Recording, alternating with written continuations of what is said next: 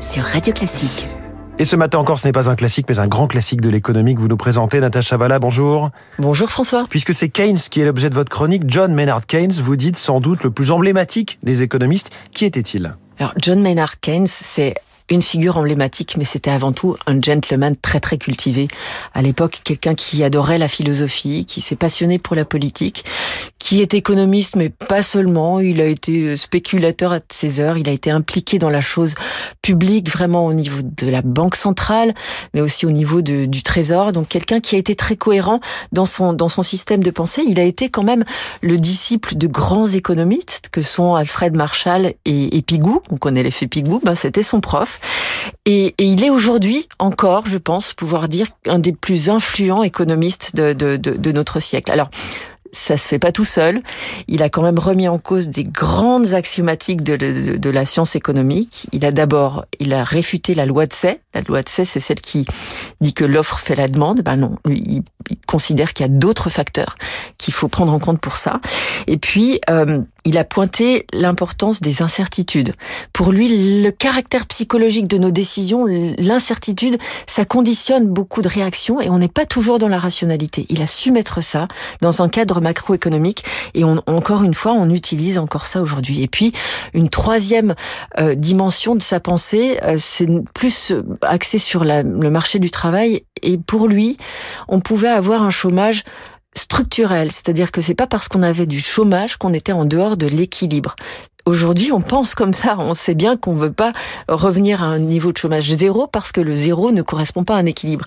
Donc voilà, il a ouvert un petit peu les chakras des, des, des, des économistes. Et puis, pour son époque, quand même, il a remis en cause un truc énorme qui était euh, le système de l'étalon or. Il était absolument contre l'idée qu'il faille associer une monnaie à, une, à un métal précieux.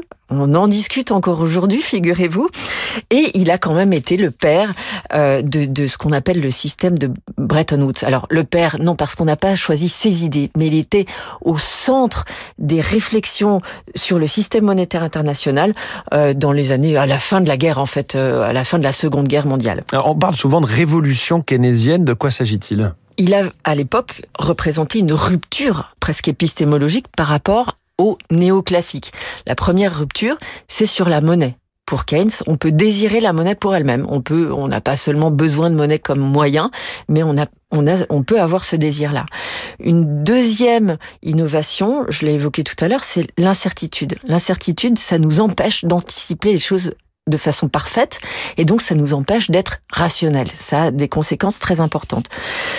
Troisième point sur lequel Keynes euh, est, innovant, c'est que pour lui, c'est la demande qui façonne les cycles économiques et pas l'offre. C'est ce que je disais tout à l'heure. Donc, ça a des conséquences essentielles pour la politique économique. Il faut donc soutenir la demande quand les choses vont mal.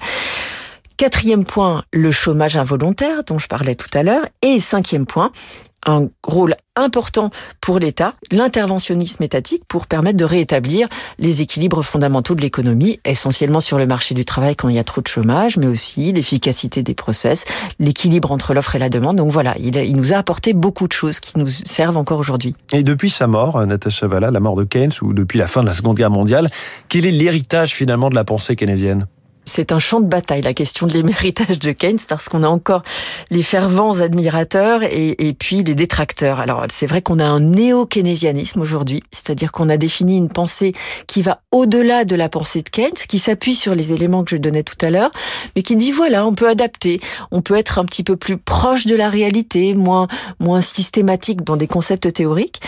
Certains disent, certains politiques ont pu dire que c'était vraiment essentiel. Nixon, par exemple, a dit qu'il avait eu un impact fondamental sur la politique économique. Et puis il y a d'autres économistes qui sont moins magnanimes. Je pense à Robert Lucas, que j'admire beaucoup puisque j'ai étudié ses, théories avec beaucoup de passion. Mais pour lui, quand il a reçu son prix Nobel en 95, il a dit bah, finalement Keynes, en tant qu'influenceur de l'action économique et politique, en fait, c'est près de zéro aujourd'hui. Donc c'est pas très gentil de parler comme ça parce que je pense vraiment que Keynes a été un, transformateur de la position de l'économie, c'est la pensée économique. Keynes ce matin dans les classiques de l'économie. Merci Natacha Valla. Merci François.